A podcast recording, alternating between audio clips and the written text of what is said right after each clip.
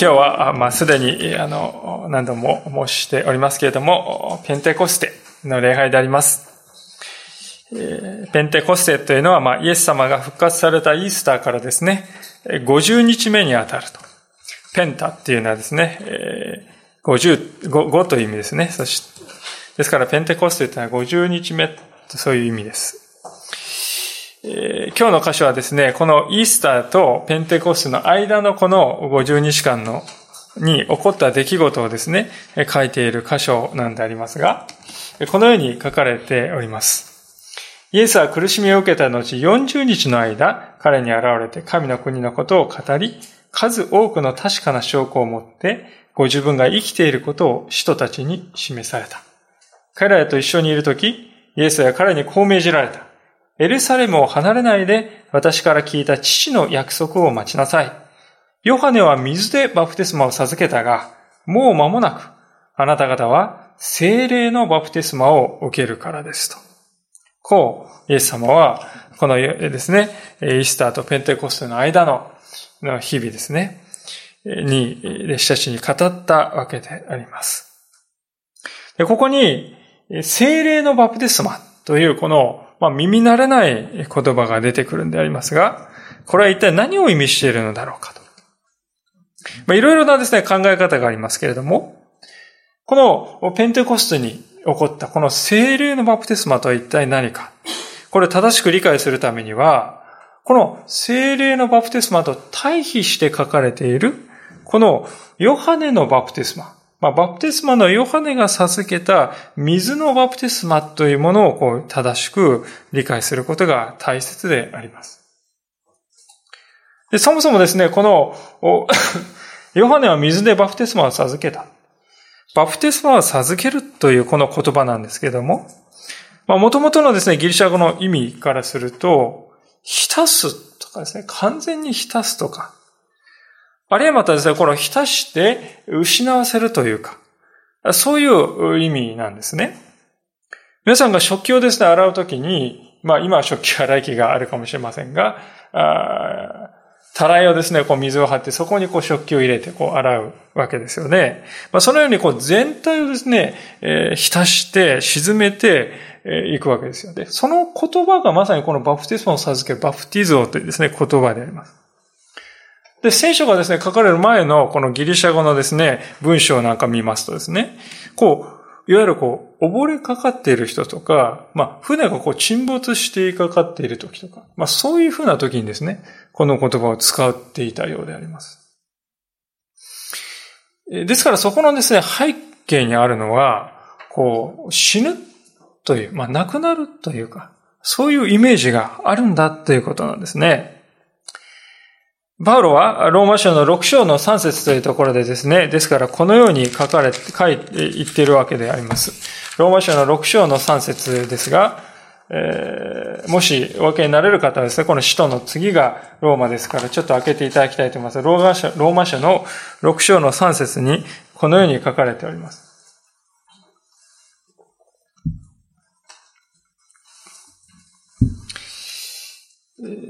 お読みします。よろしいでしょうか。ローマ書の6章の3節それとも、あなた方は知らないのですか？キリストイエスにつくバプテスマを受けた私たちは皆、その死に預かるバプテスマを受けたのではありませんか？その死に預かるバプテスマを受けたのではありませんか？ですから、パウロがですね、ここで言っているバプテスマというのは明らかにこの死ということと関連しているわけです。でそれはですね、神様から離れて生きていた。古い私たちのこの命を終わらせて、キリストにある新しい命が始まるというですね、そのことをまさに表しているわけですよね。それが、この水の洗礼式のですね、この意味ですね。しかし、イエス様はですね、ここで精霊のバプテスマと言われた。これは一体どういうことなのか。まあ、新科学の聖書は精霊のバプテスマとこう訳していますが、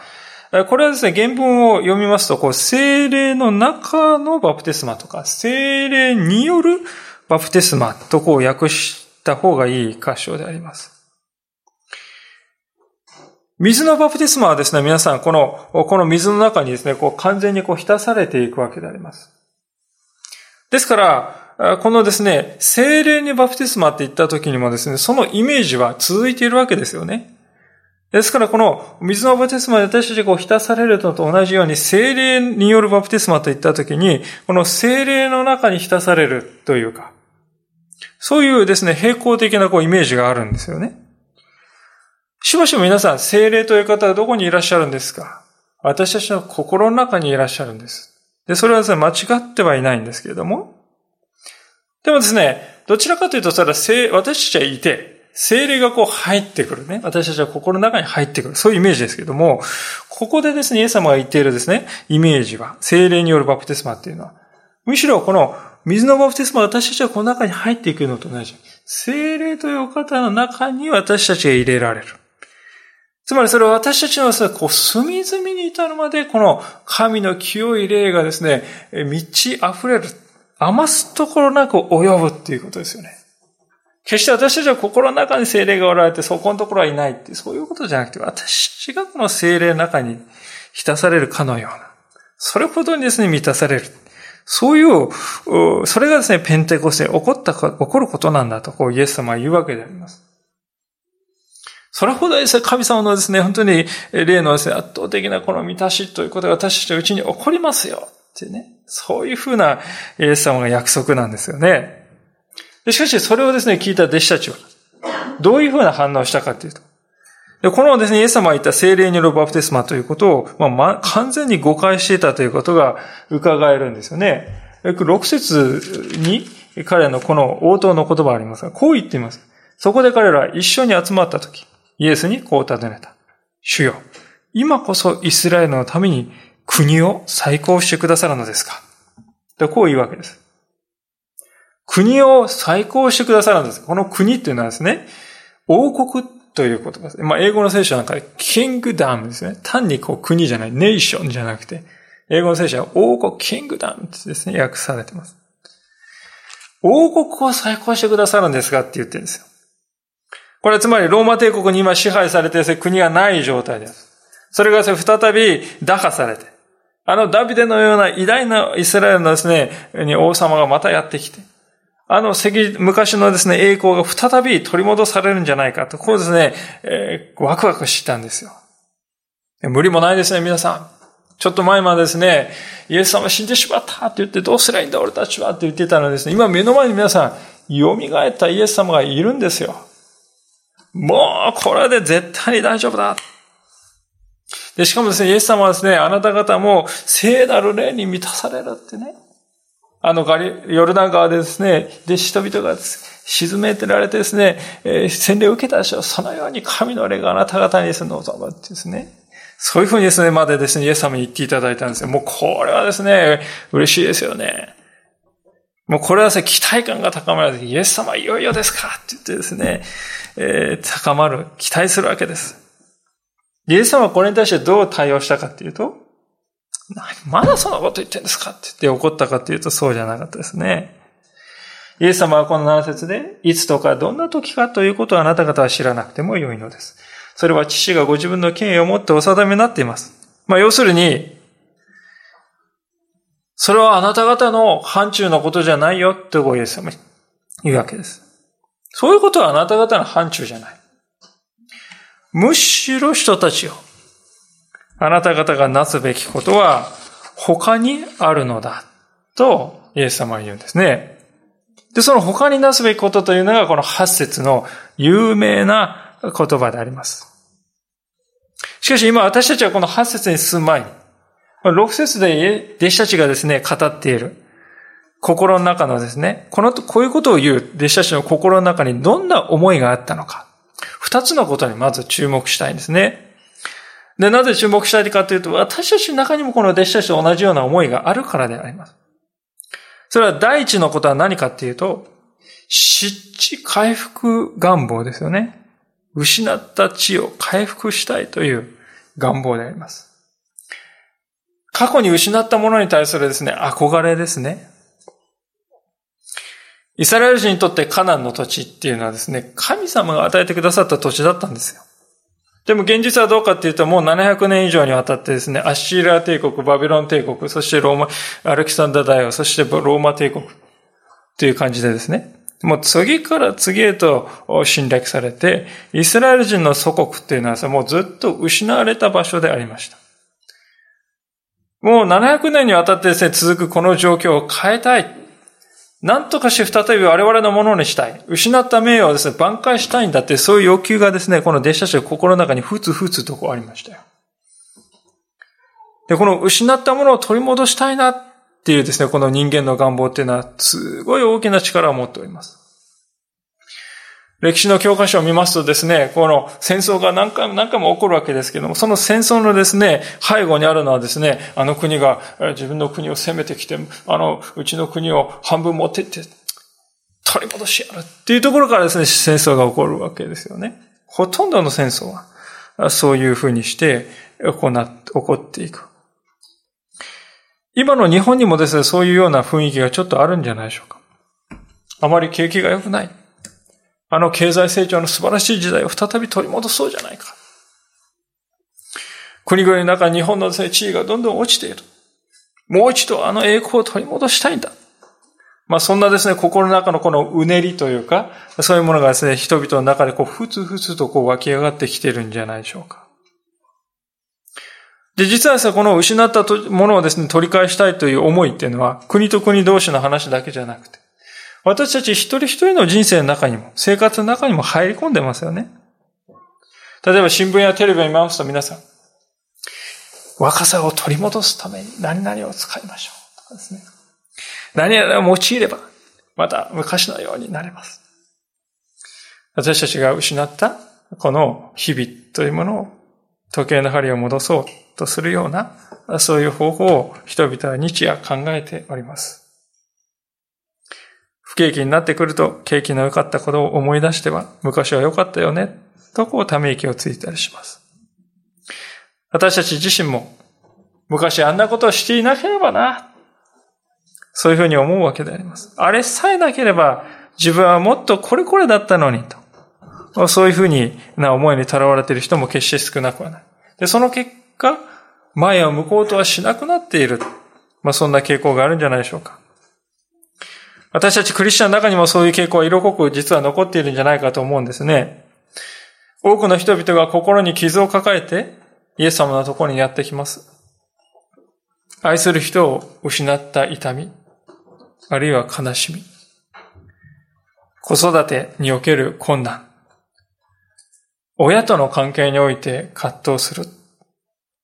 職場の人間関係が戦いで戦いで、あるいはまた自分のはなんでこんな養子なんだろうか。なんで自分はこんななんだろうか。なぜ自分の体はこういうものなんだろうか。こんなのなんだろうか。劣等感に苛まれる。あの時、あの人に、を愛してあげられなかったという負い目を追い続ける。そして、時にそもそも自分は一体何のために生きてるんだろうか。まあ、生きるということの根本におけるですね、この虚しさ。まあ、そういうものから解放されたいとこう願って、人々はイエス様のところにやってきます。で、その解放を願ってイエス様のところにやってくる、これ自体に何の問題もないわけです。いや、それどころか、もし私たちの心にどうでしょう私の心は何の虚しさもないです。何の悲しみも何の痛みもないですよ。ハッピーです。何の劣等感もありません。一つもないです。皆さん、もしそういう人がいたとすれば、その人はイエス様を求めるでしょうか？おそらく求めないでしょう。私はあれを失った。その痛み、それが私たちを神様に向かわせる原動力となったのではないでしょうか。ですから私たちの人生において失うということは必ずあるわけですが、それは私たちにとっては必要なものであるということをまず知っておきたいと思うのです。でもですね、その時に注意すべきことがある。私たちがですね、イエス様のところに向かうときに、もし私たちがイエス様にですね、単にこの失ったもの、これをですね、取り戻させてくださいよ。取り戻してくださいよ。ただそれだけを求めてイエス様のところに行くのならば、私たちはイエス様の素晴らしさをほんの少しか味わっていないのかもしれない。いや、むしろ私たちがイエス様にですね、昔に開いたこの穴をですね、埋めてください。この虚しい穴を埋めてさえくれればいいんです。あとはいりません。そんなですね、えー、風にしてイエス様に近づいていくならば、イエス様につまずくということさえあり得るのだ。と、私は申し上げたいのであります。弟子たちの心の中に、この時、そしてもう一つの願望がありました。それは何かというと、ヒーロー願望であります。ヒーローになりたい。そういう願いですね。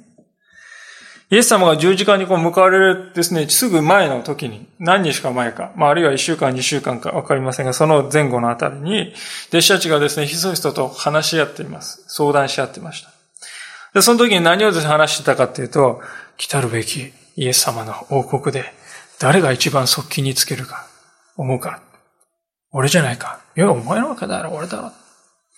そんなですね、川山用をですね、する人々が弟子たちでありました。で、中にはですね、すごいですよね。そういうですね、イエス様の側近になりたいっていう願望を隠そうともしないで、あからさまにイエス様に向かってですね、え、右大臣、左大臣の座をくださいっていう弟子までいたわけです。ところがですよ、そこまでも求めておきながら、イエス様が捉えられたると、下の根も乾かぬうちにその同じ唇が、よ、イエス、誰ですか、それ。そう語ったわけであります。で、この事実一つとってもですね、弟子たちのイエス様に対する期待っていうのはですね、十字架の前のイエス様に対する期待っていうのは何だったかっていうとですね、単にもある意味で、勝ち馬に乗っておこうかというような思いが多くあった。間違ってもこの方に人生の全てを捧げていこうというような真実なものからは、ほど遠かったことが明らかになったのであります。注意しないとですね、私たちの中にもこういうこうイエス様感っていうか、そういうものが潜んでいるのではないでしょうか。現代の教会、キリスト教会の中にですね、浸透している一つの大きな流れは何かというとですね、成功の神学というものが浸透しているように思うんですね。成功の神学です。イエス様を信じればこんなに素晴らしい人になれますよ。クリスチャンになればこんな良いことがありますよ。まあそういうですね、耳に心地よい歌い文句が講談から日々語られるということも少なくはありません。で、私はそういうですね、求めをする発想の背後に、イエス様の右の座をくださいと求めた弟子たちの姿が重なって見えるのであります。自分が成功者となること。自分がスポットライトを浴びること。自分が他の人よりも重んじられていくこと。それはですね、気持ちよいことですね。心地よいことです。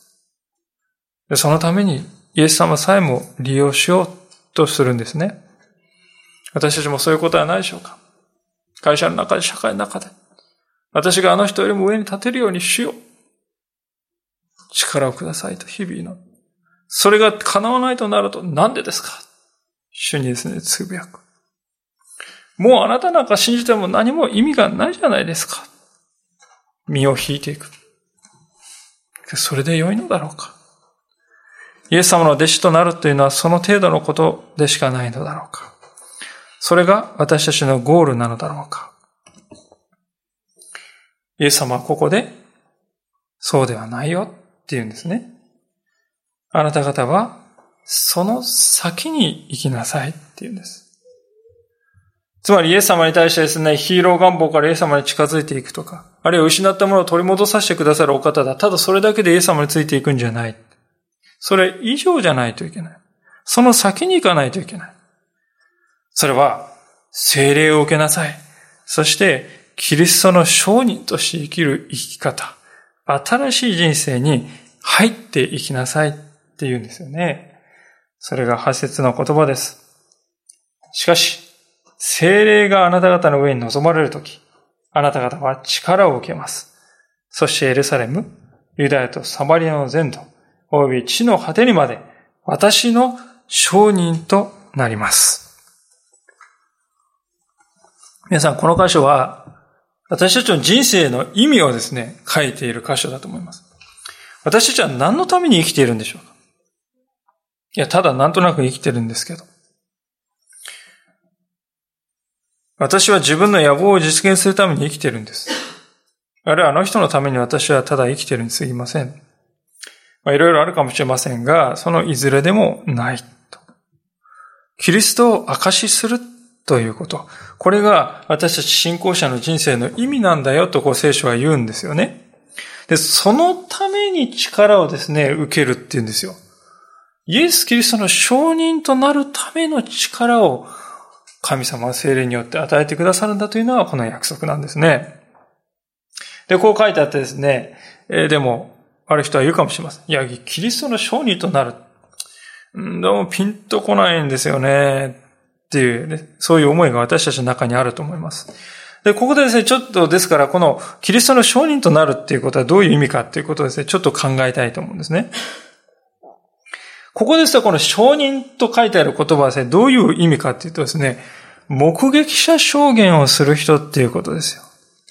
目撃者として証言するっていうことです。で、あまりですね、私たちは実は深くですね、考えたことはないかもしれませんが、日々ですね、実は、この目撃者証言にですね、私たちは頼って生きているんですね。気づいていませんか？例えば、ですね、まだですね、皆さん、北海道にですね、旅行したことがない方いらっしゃるでしょうか？えしかし、実際に北海道に行ったことのある人からですね、北海道ってこんなところがあってね、実際この間フェンゲーン現象37度に行ってとんでもないことが起こって、それは山がこうこう、そうか、そういうこと地形なのか。北海道の熊がね、まあそんな話をですね、証言を聞くわけであります。でそうするとですね、私たちはこう風景をイメージできますよね。ああ、なんとなくこういう感じなんだなってわかるわけです。あるいは皆さんの中で iPhone をですね、使っていない方でも、iPhone を使っている方が来てですね、iPhone ってこういうことができるんだよ。こういう形で、えこういうふうにしたりすると、こんなこともできるんだよって言われると、ああ、なるほど、なるほど。そういうことかってわかるわけですね。自分が使ってなくても使ったことある人から聞くとわかる。私たちの中で多分オバマ大統領に会ったことがある人はあまりいないと思いますけれども、でもですよ、オバマ大統領について書いた本というのはたくさんあります。で、そういう本をですね、読むときに、なるほど、オバマ大統領はこういう人のようだ。分かってくるわけです。中にはですから疑われ深い人がいるかもしれません。俺は自分の目で見たものしか信じないんだよ。神様？見たことないかいないんだよ。っていう人がいるかもしれない。じゃあ、オバマ大統領見たことあるんですか？いやねえや。じゃあ本当に、でもいるって信じるんですか？ああ、信じてる。なんで見たことないのに信じてるんですか？っていうと言葉に詰まるかもしれません。オバマ大統領について会ったことがある人が信頼のできる目撃者証言をしてくれているので、自分は信じられるんですよね、私たち。オバマ大統領は本当にいると信じているわけであります。私たちの中でオバマ大統領って実は影武者でいなかった。あんな人実はいなかったんだ。テレビがですね、作り出した映像なんだっていう思う人は誰もいないわけです。ですから私たちはですね、地球が丸いであるとか、太陽が月の周り、太陽、ごめんなさい、地球が太陽の周りを回っているとか、実際に見てはいないけれども、しかしそれを見たことのある、あるいはそれを理論によって分かっている人の証言を聞いて、うん、分かった、信じる。満足して信じているんですね。私たちがイエス様の証人となるということはどういうことかというと、まさに今言ったようなことなんです。私たち自身がイエス様を経験して、そしてまだ経験していない人に、イエス様ってこういう人ですよ。こういう方ですよ。そういうふうにですね、証言するようになるってことなんですよね。で、そのですね、時に力を与えるのは精霊なる方だと。精霊が私たちのうちに臨まれる時に、私たちは人たちがイエス様をですね、体験したように、実際にイエス様を体験することができるようになるということであります。今まではイエス様についていろいろ書いてあるですね、福音書の記事を読みました。イエス様ってこんなお方かな知識を蓄えました。しかし、その知識が生きた体験にへと変わる。それが精霊のなすことであります。まさにそれこそですね、8節でイエス様があなた方は私の証人となると言っていることの意味なんですよね。じゃあ私たちの体験というのは使徒の体験にですね、勝るとも劣らないものなんですか？というと、そうではない。私たちはあくまでもイエス様からですね、ある言葉を示されたときに聖書は何と言っているかと、聖書によって吟味しないといけませんね。ですから私たちにどんな素晴らしい体験が与えられたの聖書の体験をですね、超えていくものではない。でもですよ、精霊がですね、望まれた時に私たちは単にですね、横から見ているんじゃないんです。実際に体験するものとなる。私たちは自分の人生に生きて働いているイエス様をですね、実際に経験する。で、その経験談を人々に証言できるようになるんですよ。で、それを聞いたときに、聞いた人々が、イエス様って、ああ、そういうお方なのかってわかるようになる。イエス様は2000年前の人ではない。今、現に生きておられて、私と共におられる臨在の主になるということであります。これがペンテコステがですね、もたらした重大な変化だということなんですよね。私の人生においてですね、この重大な変化が起こったのはですね、高校2年生の時であります。まあ以前これをお話したことがありますので、繰り返しては申しませんけれども、修学旅行において私、まあ簡単に言うと修学旅行において失恋を経験した。その失恋の30分後にですね、私は思いもかけずにギデオン教会の聖書を出会い、その聖書を通して与えられた御言葉。その御言葉がその電撃のように私の心をですね、差し貫いたわけですよね。もう誇張ではなく本当にそういうふうに思った。その時に私はですね、神様は遠く離れた、まあ、何千光年離れた先かわからない、とにかく上の方。そこから私を見てるんじゃない。今この瞬間すぐ傍らにいて、この部屋にもおられて、私を見つめておられるんだ、と確信したわけであります。で、その時にですね、私と神様との関係はですね、全く変わったと言っても過言ではない。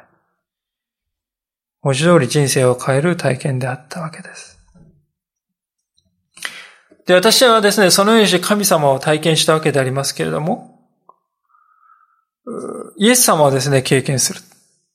まあ、イエス様を体験するっていうね、ちょっと注意して使わないといけませんけれども、しかし、イエス様はひしひしとこう、臨在を感じる。そういう経験をしたのはですね、随分後のことです。大学4年生になって、夏にですね、韓国の教会を訪問した時のことでありました。まあ、韓国の教会を訪れたことのある方は、韓国の教会で本当に魂をですね、注ぎ出すかのような熱い祈りをですね、えー、神様に捧げることで知られていることをご存知だと思いますが、私がですね、イエス様の十字架をですね、本当にこうそこで体験する時がありました。それはですね、その、こう、熱い祈りの中でというよりもむしろですね、ある礼拝の中で上映されたある映像を見ている時だったんですね。音声もない、言葉もない。ただ静かな音楽が流れる中で、十字架に向かわれるイエス様のですね、姿がスクリーンにこう映し出されているのを見入っておりました。で突然ですね、私はその時思いもかけないことを経験しました。それはですね、私のこの目から涙がですね、本当に頬を伝ってこう、止めどもなくと言ってもよいほどです。こう、本流のように流れるのをですね、経験しました。まあ今でこそ私はですね、涙もろくなったと思いますね。簡単にですね、泣いて泣いてしまう男になってしまいました。でもですね、その時まだ22歳、1歳。その時の私はですね、人前で泣く男の恥だみたいなそ思いがあったんですよね。皆さん中にもあるかもしれません。人前で泣くのはちょっとこれはプライドが許さないみたいですね。ところが、こう、後から後から涙がもう、止められないほどに溢れてきて、で、その時にですね、はっきりと自覚したんです。ああ、イエス様は私を愛しておられるのだ。そして、十字架は他の誰それさんのためではない、私の、まあ、ためでもないっていうか、ためでもあると同時に、それ以上に私のためだったんだな、ということを感じました。イエス様が私の目の前で十字架への道を選んでくださったというですね、本当にそれをこうリアルに感じました。で、この時からですね、フルタイムの伝道者として自分は歩むべきなのではなかろうかという思いが心の中に少し湧いてきたわけです。それから4年間の祈りがありましたけれども、私がですね、今日はっきりと申し上げたいことはですね、もしこの時の経験がなかったら、私は間違いなくこのとこには立っていないということです。で、なかなか信じてもらえないわけですけれども、本当の私というのはですね、非常に人見知りであります。本来はですね、この一段高くなっているようなこんなところにですね、立っ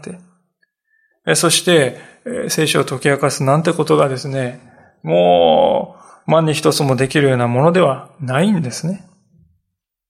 今でも、できることなら、この務めを他の方になっていただけて、私はですね、傍らで御言葉をですね、聞くこと、その立場にあれるなら、それは本当に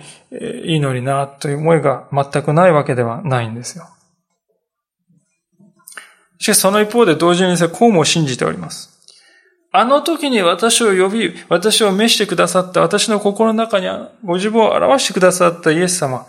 今も私のうちに生きておられて、この小さな奉仕を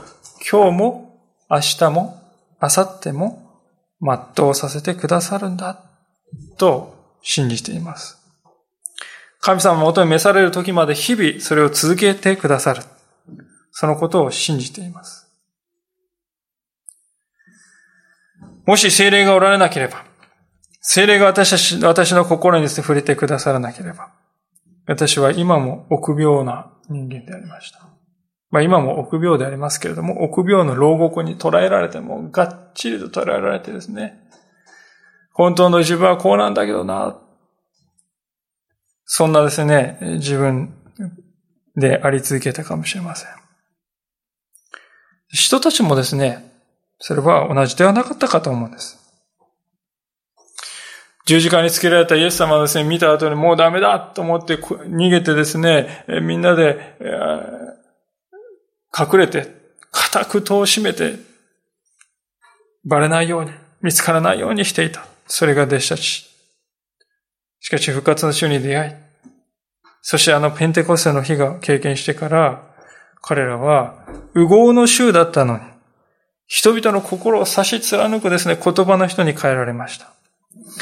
ガリラヤ出身のですね、イスラエルの田舎のですね、ガリラヤ出身の漁師たちがローマ帝国を変えて世界を変えるようになりました。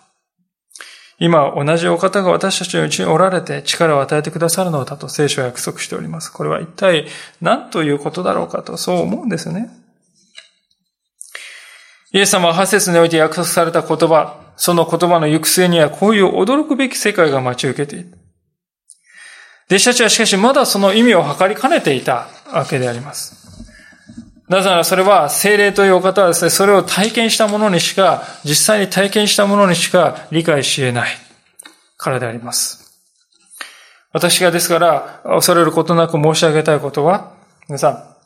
精霊を受けてはいるけれども、精霊を実際に体験はしていないと。そういう方はいるんだということを私は申し上げたいと思います。人の働きを読んでいきますとですね、そのような方がですね、本当に大勢おられます。洗礼を受けているにもかかわらず、まだ聖霊を受けていない、あるいはそういう方もおられる。そういうことがあり得るんだろうかと。主の働きを見るときにはっきりとそういう人々が出てくるわけです。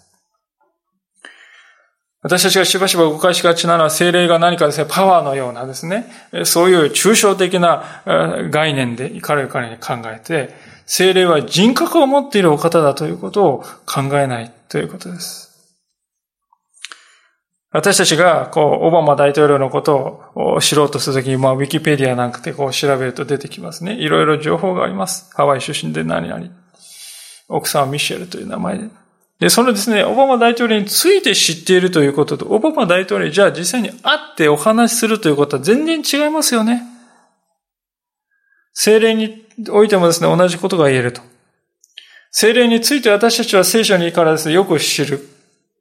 精霊がおられるということは私たちは使徒信条によって我々は精霊を真実と告白している。でも、実際に精霊なる神を体験してはいないということはあり得るんですね、皆さん。私たちは心があまりにもこの世のことにとらわれているときは、私たちは心は精霊を体験することができない。自分の悩みにどこまでも縛られている。自分の問題がどこまでも私の目を遮って、あるいは他の人の問題で心がいっぱいになって、あるいはこの世の様々な快楽が私たちの目を覆っている。そういったものに心がいつも支配されていて、それらを手放して精霊に身を委ねようとはなかなか思えない時があります。精霊という方は実に謙遜なお方であります。皆さんのお家にですね、どんどんどんとピンポンピンポンってですね、押し売りの方が来た時、まあ押し売りはですね、こうちょっとでも開けるとですね、まずこう、つま先をぐっとこうねじ込んでくるんだそうですね。閉められないですね。そして、うっすらと開いたところをこう開け、こじ開けようとする。そういう風にして精霊は来るのだろうか。いや、そうではない。私たちが心の戸の外に立っておられるお方を認めて、ああ、私は心底この方を必要としている。そして自ら戸を開けない限り、精霊との生きた交わりはやってこないということであります。で、ある意味ではですね、イエス様はペンテコステの前にですよ、世を去ってしまわれたということはですね、そのことを弟子たちに教えるためでもあったと思うんですよね。イエス様はなんでですね、ペンテコステの時の直前までいてですね、その時に天に登ってもよかったんじゃないだろうか。そう思いますよね。なんでですね、ペンテコステから10日前にですね、イエス様は昇天されたんでしょうか。私たちはですね、しばしばイースターとですね、ペンテコステの間に昇天、イエス様は天に上げられる、そういうですね、出来事があったということをですね、軽く考えてしまいますが、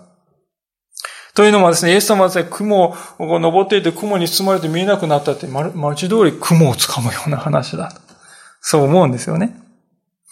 でも皆さん、イエス様はですね、このペンテコステの前に、10日前に、昇天された、天に登れた、これはですね、ペンテコステは切っても切れない深い関係があるわけです。三つの理由がそこにありますね。まず第一のことはですね、もしイエス様がですよ、ずっと弟子たちと共に世におられたならばですよ、弟子たちは精霊を求めなかっただろうということ、思う、ということですね。すでに見たように蘇ったイエス様を目の目の当たりにしているんです。弟子たちですもうこれで大丈夫だってイエス様蘇ってください。もう本当に嬉しさに包まれて、もうこれで万事解決。イエス様はずっと一緒にいてください。あとはイエス様は全部やってくださるに違いない。自分はただついていけばよいんだって思っていたかもしれません。そこに一撃が来るんですよ。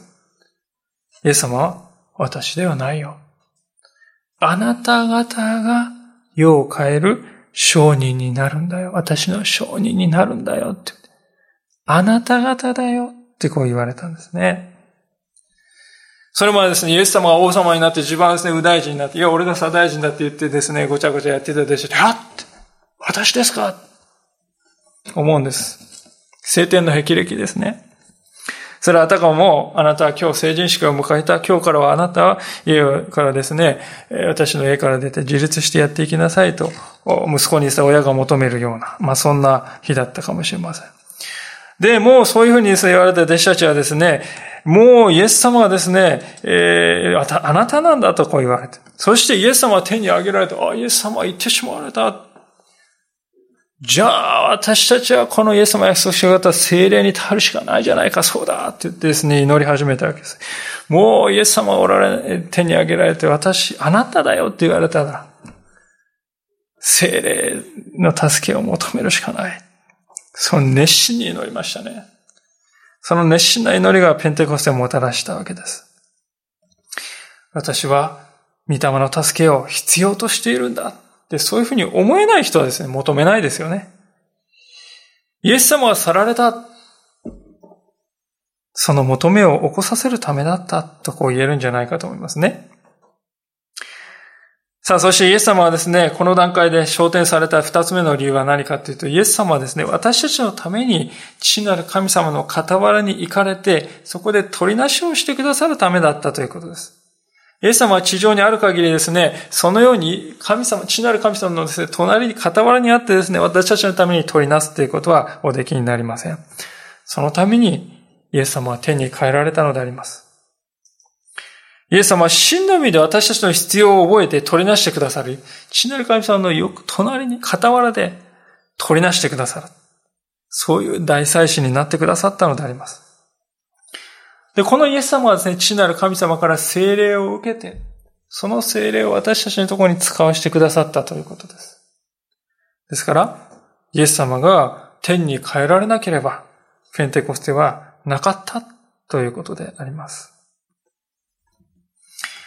そして第三の理由。イエス様は天に変えられた第三の理由は何であるかというと、これは私たちの将来にとって最も密接なですね、関係を持っていると思いますが、それは、イエス様はやがて私たちが復活して、神の栄光の御国に入れられる道をですね、ここであらかじめ示してくださったということですよ。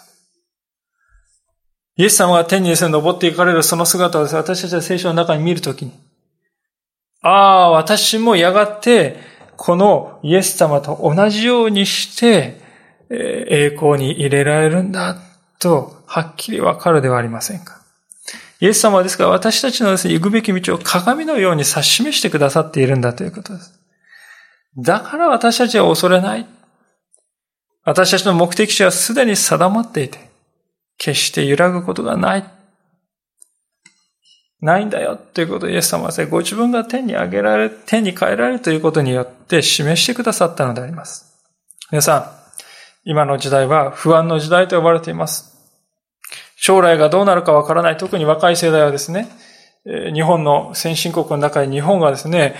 ほど将来にですね、若者が悲観している国はないと呼ばれています。他の国は7割、8割、9割の青年が将来に希望を持っていると答えて、日本ではそれは40%くらいしかない。将来に対する不安があるわけです。漠然とした不安があるんですね。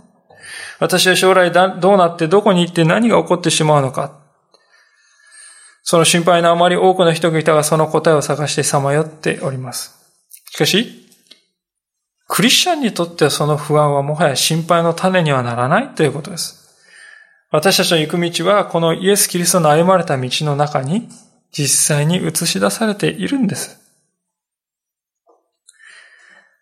人たちのですね、働きというのはペンテコストの日から始まりました。彼らはですね、人が変わったように大胆な人になりました。なんでそんなことができたんかなと思うんです。なんですあれほど臆病だった人があれほど大胆な人に変わったかと思うんです。それはですね、彼らは目標地点を見、が見えていたからじゃないかと思いますよ。蘇ったイエス様は天に登られていく姿を目の当たりにしたんです。ああ、私と行くところはもうここに定まっているじゃないか。完全な保証があるじゃないか。将来はこのような祝福があるじゃないか。そしてそこに行くまで、神様のこの精霊が私の人生を導いてくださるじゃないか。これ以上何を不安に感じる必要があるだろうか。何を心配する必要があるだろうか。これが人たちの実感だった。不安の時代を生きる私たちにとってもこれは全く同じであります。今日はペンテコステを